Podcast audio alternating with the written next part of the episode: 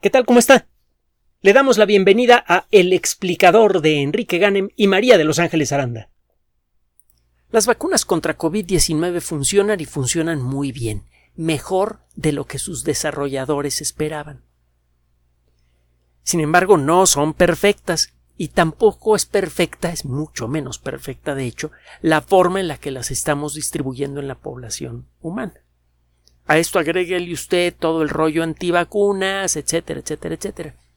Le digo todo esto porque durante años, probablemente décadas, seguirán ocurriendo casos de COVID-19 por aquí y por acá.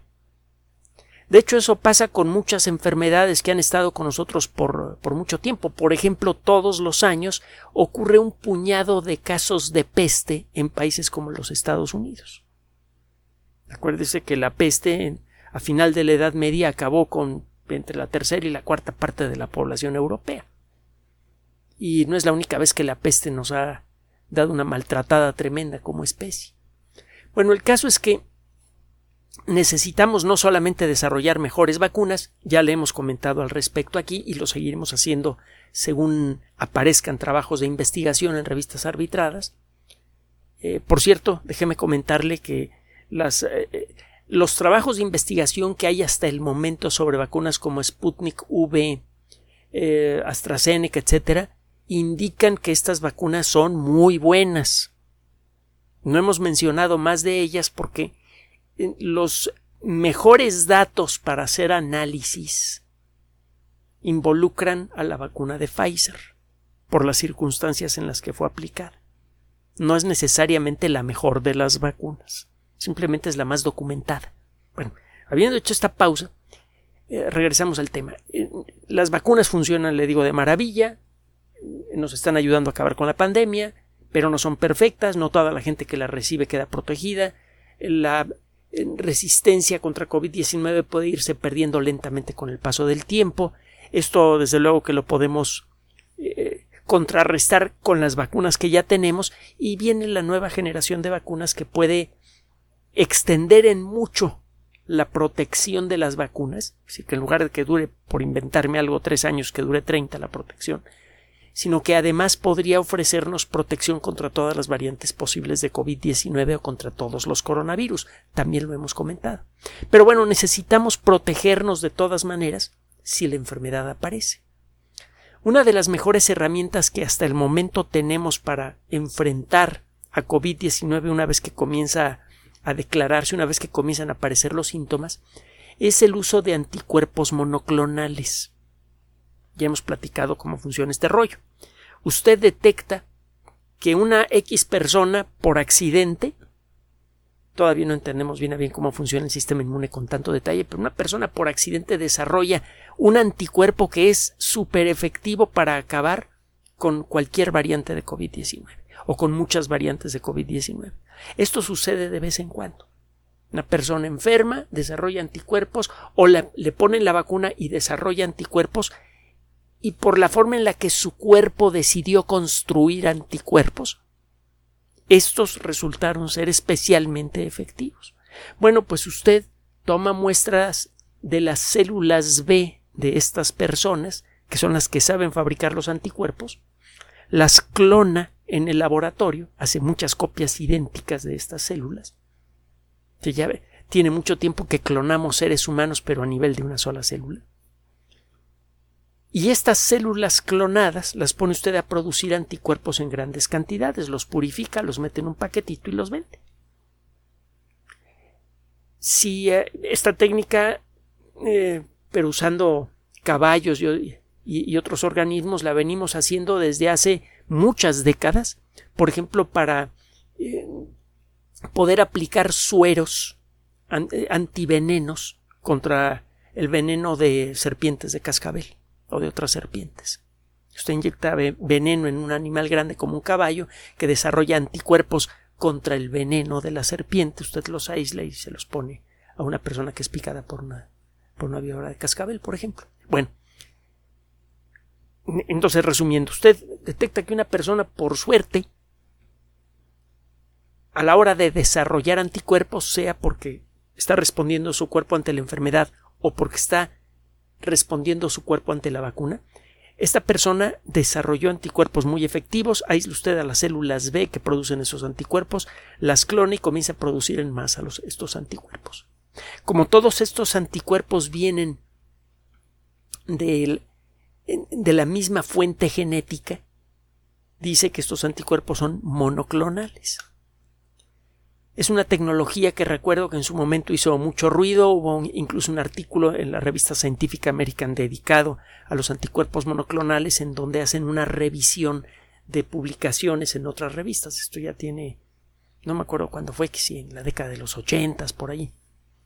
El caso es que esta tecnología se ha refinado y se han desarrollado varios medicamentos que son en realidad anticuerpos monoclonales provenientes de personas que por accidente desarrollaron una resistencia especialmente buena contra COVID-19.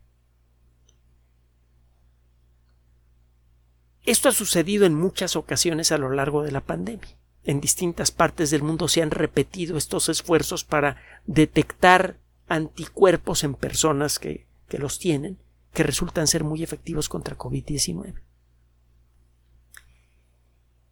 Los anticuerpos ultraefectivos no son igualmente efectivos, no son igualmente buenos.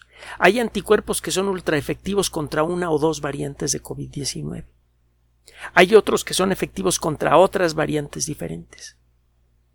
Y por allí han salido unos cuantos casos de anticuerpos que son globalmente buenos contra todas las variedades conocidas de COVID-19. También lo hemos comentado. La tecnología moderna nos permite ahora empezar a explorar con gran detalle la estructura molecular de muchas, eh, de muchas proteínas diferentes. Antes el estudiar la estructura molecular de una sola proteína era un trabajo de por vida. Si usted le dedicaba su carrera a caracterizar una proteína, a describir su composición química, su estructura tridimensional, las zonas identificables de la superficie de la molécula que tienen alguna acción química interesante, que son las que a final de cuentas le dan sus propiedades buenas o malas a una proteína. Todo eso era un trabajo de mucho tiempo. Con tecnología muy avanzada, con equipos carísimos, eh, con laboratorios muy bien pertrechados, no solamente con equipos, sino con gente con estudios muy avanzados, etcétera, etcétera. Era muy difícil que alguien pudiera hacer este tipo de estudios, que contara con las condiciones para ello. Ahora esto ya no es tan complicado. Se siguen requiriendo equipos avanzados, etcétera, etcétera, pero el número de laboratorios que pueden hacer este tipo de estudios es ahora mucho mayor. Muchos de los procesos necesarios para caracterizar una proteína, es decir, para describir su fórmula química, su estructura tridimensional y todo lo demás que le dije, muchos, eh, muchos de los eh, procesos necesarios para conseguir esto se pueden automatizar aunque sea parcialmente y las máquinas que lo hacen ya no son tan caras. Y como tienen muchas aplicaciones diferentes, hay muchos laboratorios de investigación que tienen este tipo de equipos en eh, cuartos especiales que le dan atención a todos los grupos de investigación que trabajan en un cierto centro. Usted tiene un centro de investigación en donde mucha gente trabaja con proteínas. Bueno, en un área común de este centro de investigación hay laboratorios que tienen equipos de secuenciación de aminoácidos, de proteínas y otras cosas así. Dispositivos de cristalografía de rayos X y 20 tipo de, tipos de aparatos diferentes que sirven para caracterizar a una proteína.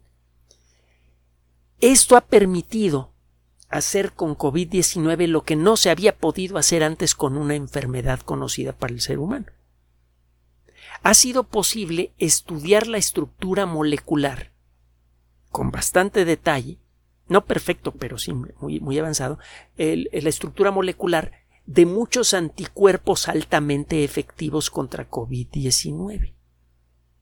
Y esto está revelando varias características interesantes de estos eh, anticuerpos. Estamos empezando a entender qué es lo que hace que un anticuerpo se vuelva especialmente bueno contra COVID-19. Ya no es nada más cosa de ensayo y error, de tomar muestras de sangre de, qué sé yo, 10.000 pacientes de COVID-19 que se han recuperado para ver qué tan buenos son los anticuerpos de cada quien.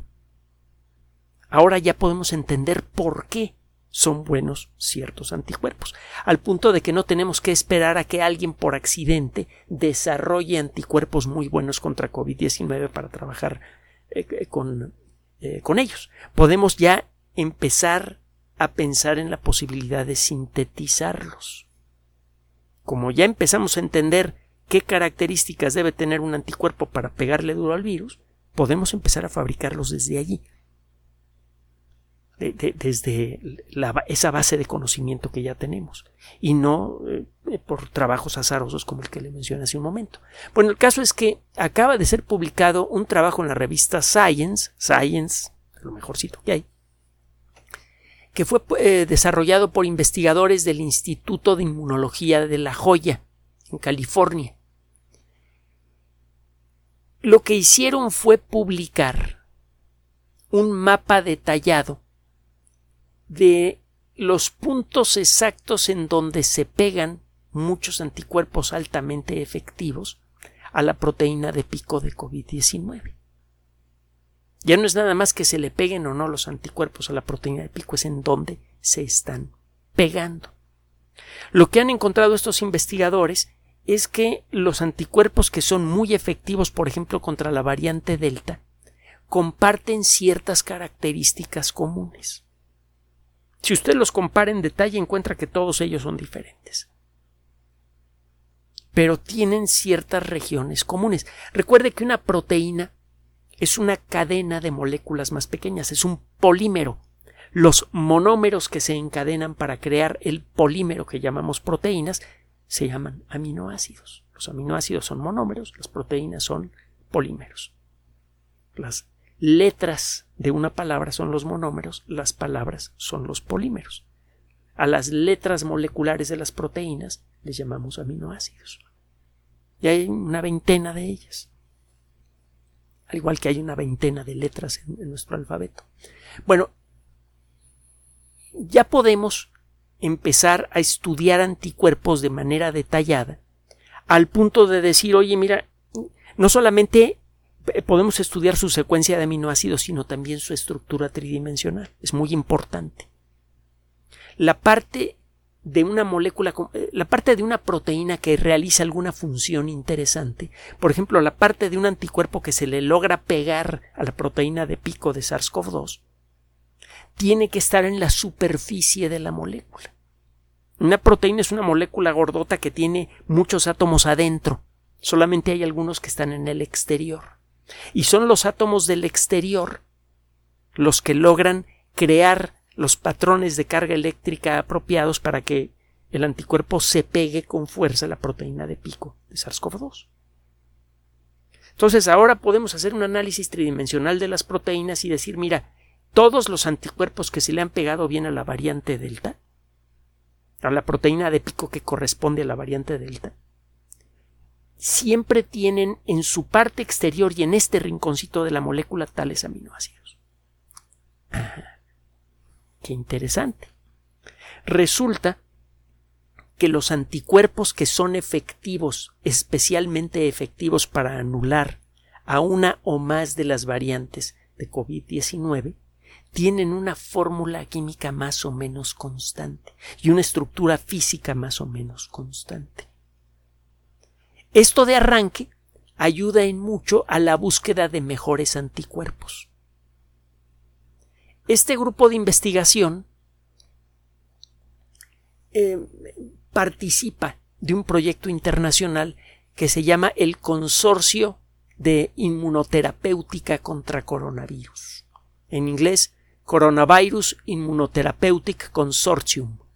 Eh, eh, las siglas de esta organización es CO V y C. La O es minúscula, todo lo demás es mayúscula. C, O, V y C. Búsquelo en internet si le interesa. la, directora del proyecto que le estoy mencionando, porque fíjese nada más que es mujer, Erika Olman, es la directora de, de, de este esfuerzo de COVIC, de C-O-V-I-C. Lo que están haciendo hasta el momento es caracterizar a 370 anticuerpos de 59 generados, descubiertos por 59 proyectos diferentes que se pusieron a ver en la sangre de pacientes recuperados de COVID-19 eh, qué anticuerpos resultaban ser especialmente buenos. Y eh, este esfuerzo, por un lado, permite determinar entonces cuándo un anticuerpo va a ser bueno desde antes de probarlo, desde antes de ir a un laboratorio y someterle una serie de pruebas muy laboriosas y muy costosas. Hay que fabricar unos virus artificiales. Por ejemplo, toma usted virus del SIDA, virus HIV-1, le saca los genes y le hace algunas modificaciones. La estructura externa de este virus es fácilmente manipulable, entonces usted puede pegarle proteínas de pico de coronavirus y hace que este virus, que antes era un, virus de, de SIDA, ahora se convierta en algo que químicamente se ve desde afuera como si fuera un coronavirus. Es más, un SARS-CoV-2. El virus es completamente inactivo, no puede infectar nada, pero se ve como si fuera un coronavirus. Con estos virus sintéticos o con virus quiméricos, hace poco platicamos de esto, usted mezcla a, SARS-CoV-2 con el virus de la estomatitis oral, que es un virus que produce vesículas en la boca, y produce un virus mezclado, un virus quimérico, que tiene características infectivas muy leves, que le sirven a usted para infectar células humanas o de simio en un laboratorio. No es un virus peligroso, pero que tiene proteínas de pico como los virus que sí, que sí son peligrosos. El caso es que usted tiene, eh, para probar anticuerpos y ver cuáles son buenos, tiene usted que fabricar sus virus artificiales, que cuesta tiempo y dinero, y además se necesita desde luego un entrenamiento especial para saber cómo hacerlo. Luego tiene que hacer las pruebas de laboratorio de ponerle estos virus eh, artificiales eh, muestras de de anticuerpos para ver cuáles se pegan bien y luego tiene que separar los anticuerpos, eh, caracterizarlos. Es un relajo. Gracias a este nuevo conocimiento, este esfuerzo que normalmente toma meses se podría en principio recortar a unos pocos días o quizá un par de semanas, en el peor de los casos. Usted puede tomar sangre de muchas personas y someter esa sangre a, a mecanismos casi automáticos de verificación te pone sangre por un lado en maquinitas que primero ahí quitan los glóbulos rojos, quitan los glóbulos blancos, las plaquetas se quedan con el puro plasma. En el plasma eh, hay eh, una técnica sencilla para poder separar lo que son las inmunoglobulinas, es decir, los anticuerpos. Y de esos anticuerpos usted puede entonces someterlos a una serie de observaciones con algunas máquinas como la cristalografía de rayos X que le permiten detectar ciertas estructuras en la superficie de la molécula y usted dice, ah, mira, este, este, este de aquí, este anticuerpo de aquí, tiene las características químicas que seguramente lo hacen efectivo contra COVID-19. Usted llega al anticuerpo bueno sin tener que hacer pruebas caras y lentas. Se hace mucho más rápido el descubrir anticuerpos altamente efectivos. Eso acelera el proceso de eh, toma de muestras de células B que producen esos superanticuerpos para luego ponerlos a fabricar cantidades industriales de anticuerpos. Se acelera mucho el proceso de creación de medicamentos efectivos contra COVID-19. En la actualidad estos medicamentos existen, pero se producen en muy baja cantidad y son escandalosamente caros, en buena medida como consecuencia del trabajo que cuesta identificar a los anticuerpos realmente buenos que merecen ser clonados. Es gracias a este trabajo se empieza a crear un mecanismo de identificación rápida de superanticuerpos y con eso se evitan la mayoría de las pruebas costosas y que además son lentas. Con esto se gana dinero y tiempo para construir estos anticuerpos y fabricarlos a gran escala. Lo que ahora es una terapia que solamente se aplica en condiciones especiales y a muy alto costo, la terapia con anticuerpos monoclonales, podría convertirse en un tratamiento estándar. Los hospitales podrían estar continuamente provistos de eh, bolsas de suero rellenas de estos anticuerpos que tendrán una caducidad de X tiempo. Y en el momento en el que ingresa a la zona de urgencias una persona y se le diagnostica COVID-19, en ese momento se le dan los anticuerpos monoclonales y se le corta la infección. Esto de arranque haría, estandarizaría el tratamiento razonablemente efectivo contra COVID-19. Y esto sería un gran auxiliar para las vacunas. Mucha gente está vacunada, queda protegida contra la enfermedad, pero aquellos que no estén protegidos por el motivo que sea y lleguen a enfermar, en el futuro cercano llegarían a un hospital, se les diagnostica la, enfermedad y en ese momento se les pone su ah, inyección de anticuerpos monoclonales, se les da un seguimiento sencillo y van para la casa. Y la mayoría de ellos se recuperan. Entonces, no solamente le quitamos a la enfermedad la posibilidad de enfermar a muchas personas con la ayuda de las vacunas. Le quitamos a la enfermedad la posibilidad de que enfermen gravemente las pocas personas que lleguen a infectarse. Y esto acelera la destrucción, la eliminación de la pandemia de COVID-19. Pero esto es nada más la mitad de la historia. Resulta que si usted empieza a entender con más detalle qué estructura molecular deben tener los anticuerpos para ser efectivos, ya le dije que es perfectamente factible con la tecnología de las vacunas de ARN mensajero o la de los virus modificados, como la, las de AstraZeneca o de, o de Johnson Johnson, que fabrica por Janssen, es perfectamente factible ajustar estas vacunas para que inspiren al cuerpo a fabricar anticuerpos perfectos.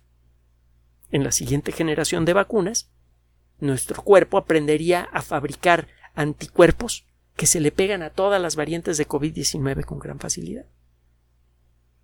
Usted podría, a la hora de poner una vacuna que tiene millones y millones de microesferitas de grasa rellenas de ARN mensajero, en el caso de, de la vacuna de Pfizer o de la de Moderna, usted podría tres sabores diferentes o cuatro o cinco o siete sabores diferentes de ARN mensajero. Cada ARN mensajero estimularía a las células que lo reciben a fabricar proteína de pico de alguna de las variantes de interés, alfa, beta, gamma, etc. Y si se cuida la estructura de la proteína que va a incitar la producción de anticuerpos, se podría incitar la producción de anticuerpos súper buenos para acabar con todas las variantes. Esas vacunas generarían una resistencia prácticamente perfecta contra cualquier posible variante de COVID-19, algo que ya hemos comentado antes. Se abre la posibilidad. Entonces, este trabajo tiene esa doble virtud. Acelera el desarrollo de medicamentos efectivos para cortar con la infección con rapidez en muy poco tiempo, y con eso aumenta mucho la probabilidad de que la enfermedad grave no se llegue a desarrollar. Y por otro lado, ese conocimiento sirve para diseñar mejores vacunas. De nuevo, otra vez la burra al trigo. Vamos por muy buen camino en la lucha contra COVID-19 y mientras los científicos que trabajan en esto sigan recibiendo los apoyos apropiados, este proceso va a seguir acelerando. Déjeme decirle que en muchos países del mundo, incluso en los más avanzados, hay muchos científicos que tienen problemas para conseguir empleo a pesar de que tienen los talentos necesarios para esto. A ver si con esta sacudida terrible que nos ha puesto colectivamente COVID-19 aprendemos a darle un mejor valor a la ciencia. Por el lado de, de la forma en la que nos ayuda a desarrollar tecnología. Es una de las grandes cosas valiosas de la ciencia, pero hay algo más. Si como consecuencia de COVID-19 le tomamos un interés colectivo mayor por la ciencia, vamos a empezar a recibir otro tipo de beneficios. La gente que hace ciencia normalmente, digo, hay de todo, pero normalmente es gente pensante, inquieta, eh, gente con mucho interés, no solamente en, su propia carrera, sino tiene muchos intereses sociales, tiene intereses eh, culturales, artísticos, etc. Es gente eh, intelectualmente inquieta. Y esa inquietud intelectual tarde o temprano se convierte en un motor de progreso personal. Mientras más gente se aproxime a la forma en la que se hace la ciencia, aumentará esa inquietud intelectual en la sociedad humana, que ahora está adormilada por las cosas que vemos en la televisión y por tantas tonterías más. Y esa inquietud intelectual nos llevará a cuestionar la forma en la que estamos funcionando como especie y ese cuestionamiento nos ayudará a mejorarlo. Es uno de los grandes regalos que le hace la, la, ciencia a la sociedad humana. Entonces, anímese, seguimos por buen camino, de hecho vamos cada vez mejor. Si escucha usted lo contrario, no haga caso. Recuerde, mejor escuche a quienes de veras saben, escuche a las autoridades de salud, hágales caso y mantenga la calma. Gracias por su atención. Además de nuestro sitio electrónico www.alexplicador.net, por sugerencia suya tenemos abierto un espacio en Patreon, el explicador Enrique Ganem, y en PayPal, el explicador patrocinio por los que gracias a su apoyo sostenemos este espacio. Puede usted descargar gratuitamente estos audios en formato MP3 en Spotify y en iTunes como El Explicador sitio oficial y en SoundCloud como El Explicador y con formato de video en YouTube en El Explicador sitio oficial. Recuerde nuestras redes sociales de siempre, Twitter Enrique-Ganem y en Facebook Enrique Ganem sitio oficial, El Explicador y los grupos que usted ya conoce. Finalmente, el explicador siempre somos María de Los Ángeles Aranda y Enrique Ganem. Gracias.